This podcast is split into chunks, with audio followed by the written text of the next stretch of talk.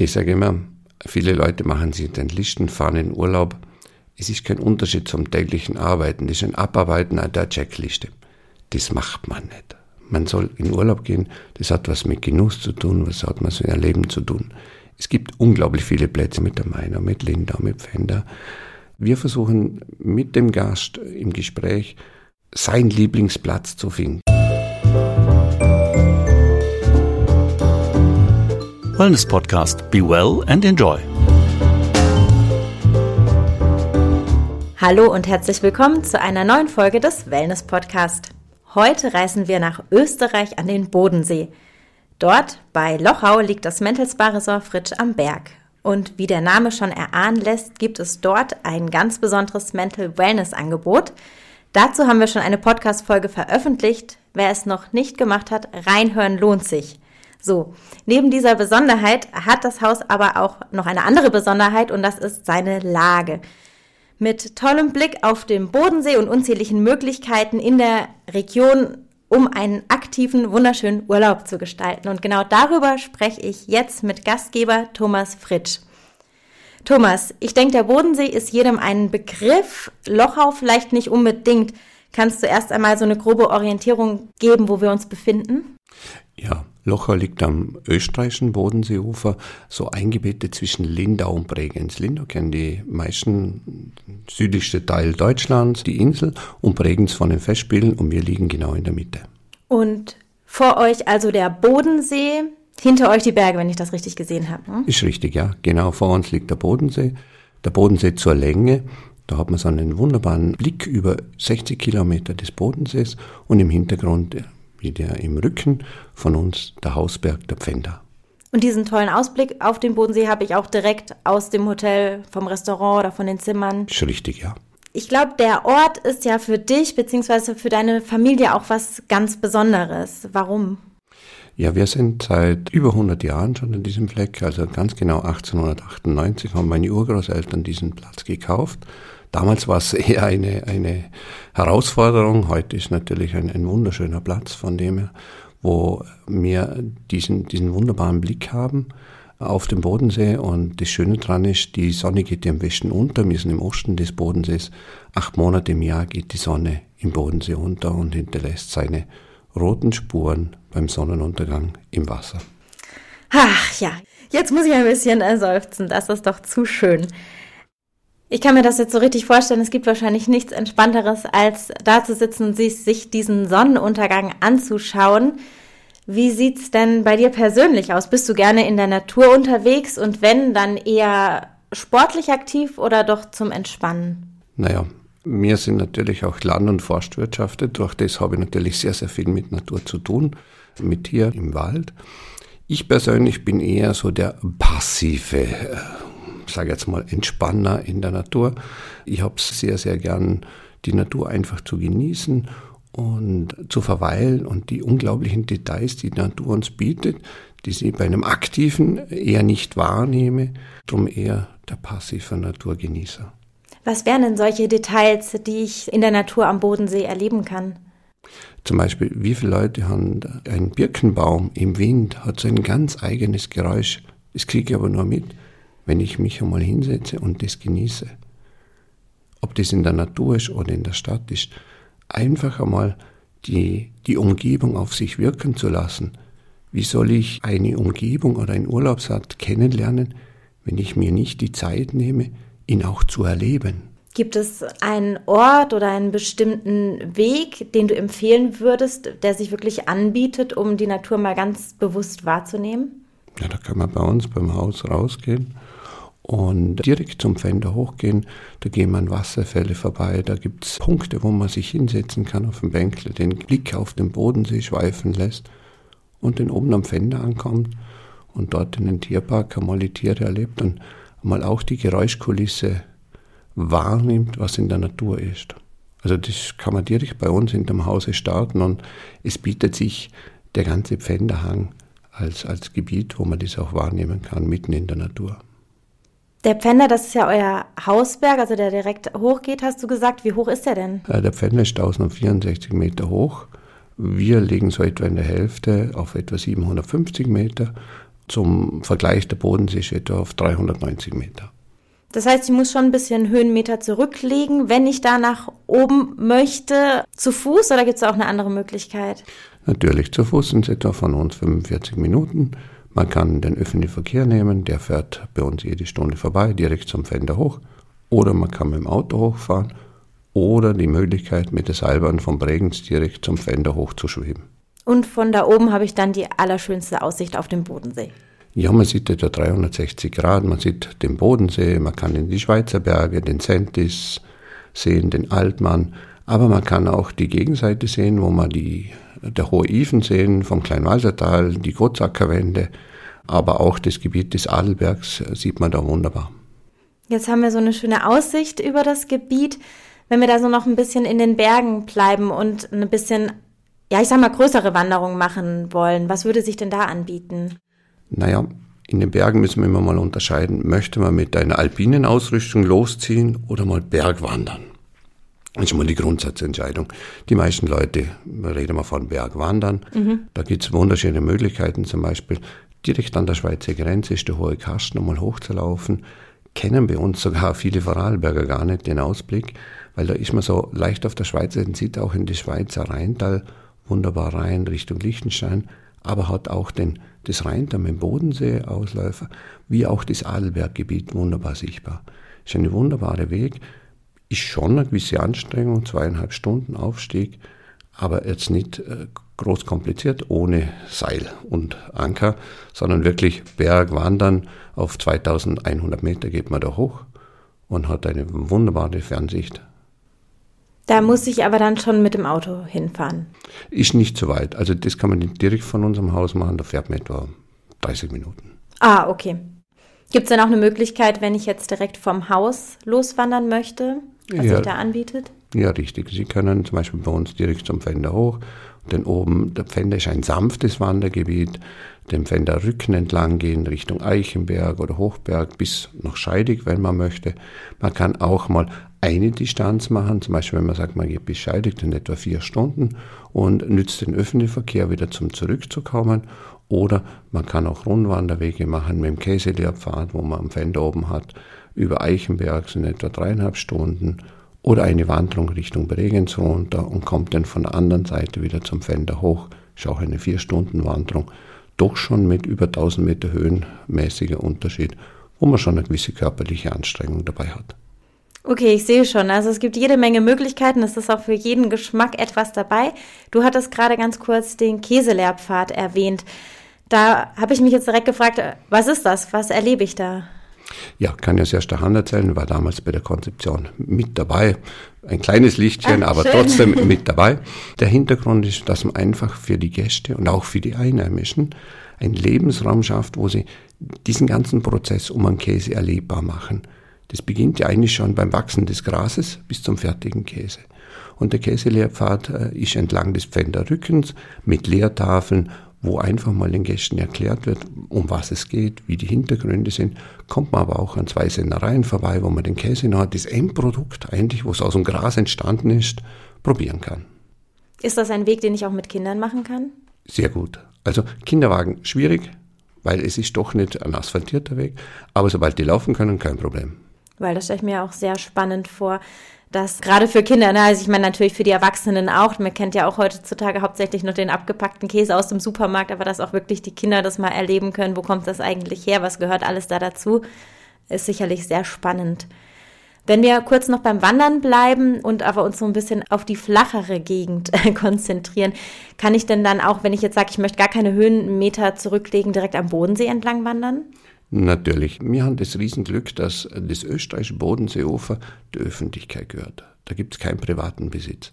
Von dem her ist man immer am See, kann man wunderbar in zwei Richtungen laufen. Zum Beispiel vom Bregenz nach Lindau ist herrlich, am See entlang zu schlendern. Aber auch die vom Bregenz Richtung Rheindelta zu gehen. Da gibt es jetzt ein wunderbares Naturschutzgebiet, wo der Rhein reinfließt. Und äh, da hat man so diese, diese Delta-Landschaft im Kleinen, wenn man das sieht, kann man wunderbar genießen und hat so dieses, dieses Spiel Bodensee mit den Bergen im Hintergrund. Und gerade wenn man im Frühjahr dort ist, mit den Vogelkundlern unterwegs, wo man mal die Vielfalt der Vögel am Bodensee sieht und die schneebedeckten Berge im Hintergrund. Das ist schon was ganz eigenes, faszinierendes. Also das heißt, man kann da dann auch an geführten Touren teilnehmen, wo man eben noch ein bisschen was lernt über die Natur, über die Umgebung. Richtig. Wenn wir noch am Bodensee bleiben, ich habe gelesen, dass der See eine sehr gute Wasserqualität hat. Man kann im Sommer darin baden. Gibt es denn da in Lochau direkt auch Möglichkeiten? Ja, wie ich vorher gesagt habe, die Möglichkeiten sind bei uns von am österreichischen Bodenseeufer, da das alles öffentlich ist, kann man überall reinspringen. Sie dürfen überall am Bodenseeufer, am österreichischen Bodenseeufer baden. Ja, der, der See ist unglaublich sauber. Die ganze Stuttgarter Gegend trinkt das Wasser aus dem Bodensee. Von dem her, die Fische, Fischvielfalt ist auch wahnsinnig gegeben im Bodensee durch das sehr saubere Wasser. Und äh, die Bademöglichkeiten sind herrlich. Es gibt Strandbäder, wo man das bewirtet haben kann, aber Sie können auch zwischendrin, wenn Sie am Wandern sind, die Badehose nicht vergessen einzupacken und ein Handtuch und Sie bleiben einfach stehen und springen ins Wasser. Wie kann ich mir das denn jetzt konkret vorstellen? Also ist das da, gibt es da wirklich sandige Strände oder ist das eher steinig, Erde? Wie? Sowohl als auch. Wir haben Gebiete, die äh, sandig sind, wo man den, unter Anführungszeichen Sandstrand hat, aber wir haben auch so feinen Kies und wir haben auch Gebiete, wo wirklich effektiv die, die, die Erde abfällt.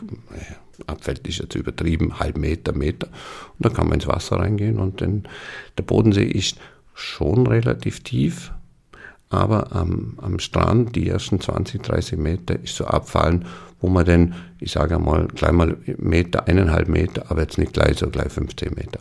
Ja, also das heißt, das ist im Prinzip auch nicht jetzt gefährlich, einfach irgendwo wild, sage ich mal, baden zu gehen, das geht. Nein, wir haben also keine gefährlichen Strömungen und so weiter, also das ist absolut kein Problem. Dann gibt es ja natürlich auch noch die Möglichkeit, jede Menge Wassersportarten auszuführen. Was kann ich denn da in Lochau oder Umgebung direkt äh, machen? Klar, der Bodensee ist sehr bekannt fürs Segeln in jeglicher Form, Katamaransegeln vom kleinen bis zum großen Segelboot. Aber das Stand-Up-Paddling hat sich immer mehr und mehr die letzten Jahre aufgekommen, kann man machen. Man kann auch äh, surfen am Bodensee. Durch ständigen Winde ist der Bodensee auch prädestiniert dazu, aber immer mit Vorsicht zu genießen, weil durch die geografische Lage können sehr, sehr schnell Gewitter auftreten. Man sollte sich schon im Vorfeld etwas informieren diesbezüglich. Aber was man Bodensee auch noch herrlich machen kann, was sehr unbekannt ist, man kann wunderbar tauchen gehen. Also nicht auf dem Wasser, sondern unter dem Wasser. Oh, okay, das überrascht mich jetzt wirklich. Was sieht man denn da unter Wasser? Es ist der Bodensee, wenn man die Tauchschuhe anschaut, es ist natürlich nicht so eine Flora und Fauna wie natürlich irgendwo in den Malediven, aber es hat seine Reize, in den Bodensee auch zu tauchen, weil gerade in den flacheren Gewässern im Rheindelta doch eher sauberes Wasser ist und bei, wenn nicht zu viel Wind ist, hat man effektiv auch eine gute Sicht. 10, 15 Meter. Nord wird es dann relativ drüber. Du hattest ja vorher auch schon die Vielzahl der Fische erwähnt. Die kann ich wahrscheinlich sehen. Kann ich die auch angeln? Ist möglich. Man kann äh, Angelkarten, Tageskarten gibt es zu kaufen, es gibt Monatskarten. Man kann auch angeln direkt am Ufer. Ist also kein Problem. Wenn ich so ein bisschen größeren Ausflug planen möchte, was kann ich denn da machen? Ich hatte gesehen, es gibt zum Beispiel Schifffahrten über den See. Wo kann ich da hinfahren? Was kann ich da machen? Also wir haben drei Schifffahrtsgesellschaften, klar, Österreich, Deutschland, Schweiz, die auch sehr gut vernetzt sind. Von dem her, da kann man Tagesfahrten machen Richtung Mainau, Konstanz, Meersburg. Von dem her mit dem Schiff. Man kann aber auch Kurztour machen, dass man sagt, okay, wir fahren mit dem Fahrrad bis Friedrichshafen und fahren mit dem Schiff wieder zurück. Die meisten Schiffe nehmen eben auch Fahrräder mit. Muss man sich kurz vorher absprechen, welches, aber die meisten machen das, ist kein Problem. Man kann auch die Schweizer Seite machen, zum Beispiel mit dem Schiff von Linda in die Schweiz rüberfahren, dann auf Heiden hoch mit der Zahnradbahn und Schiff- und Zugfahren damit verbinden. Du hattest jetzt gerade das Fahrradfahren erwähnt. Ich schließe daraus, man kann am Bodensee auch gut Fahrrad fahren. Ja, wir haben am Bodensee ein unglaublich dichtes Radwegenetz. Es gibt auch sehr viele Leute, die um den Bodensee mit dem Fahrrad fahren. Es gibt ein paar Verrückte, die das in einem Tag machen, aber die meisten so in zwei, drei Tagen. Auch das Allgäuer Voralpenland ist ein wunderbares Radfahrgebiet, wo man wirklich äh, schöne Tagestouren machen kann, aber auch im Rhein, da wie am Bodensee entlang, lässt sich das machen. Und wer so ein bisschen wilder, unter Anführungszeichen, Radfahren will, Downhill Racing und so weiter, Der ist in Vorarlberg sehr gut aufgehoben, im Montafon drin. Da haben wir eigene Downhill-Parks und so weiter. Das mir am Fender in einem, unserem sanften Gebiet eher nicht so bieten können. Aber, wenn jemand möchte, ist in einer halben Stunde drin und kann sich völlig austoben. Das heißt, vom Tourenbike bis zum Mountainbike alles möglich. Ist richtig, ja. Wir haben jetzt sehr viel über die wunderschöne Natur bei euch gesprochen. Daneben gibt es ja auch tolle Kultur. Du hattest anfangs erwähnt, dass ihr ganz in der Nähe von Bregenz seid. Und Bregenz ist doch sehr bekannt für seine Festspiele. Was macht die so besonders? Warum sind die so populär? Die Bregenzer Festspiele sind was ganz Besonderes, weil eigentlich der Opern, klassische Opergeher bis zu dem, ich sage jetzt mal, Opergeher, der das so einmal nebenbei mitnimmt, alles bietet. Wir haben eine Oper auf dem See, dieses Jahr Madame Butterfly, herrliche Inszenierung, bin ich mir sicher, wo auch beide Affinitäten begrüßt, also beide Affinitäten werden damit bedient. Die herrliche Kulisse mit, mit der Abendstimmung, mit den Sonnenuntergängen, aber auch die unglaublich tolle musikalische Darbietung, weil man muss ja vorstellen, da sind 6.500 Leute auf der Tribüne und egal wo sie sitzen, sie haben ein perfektes Klangerlebnis.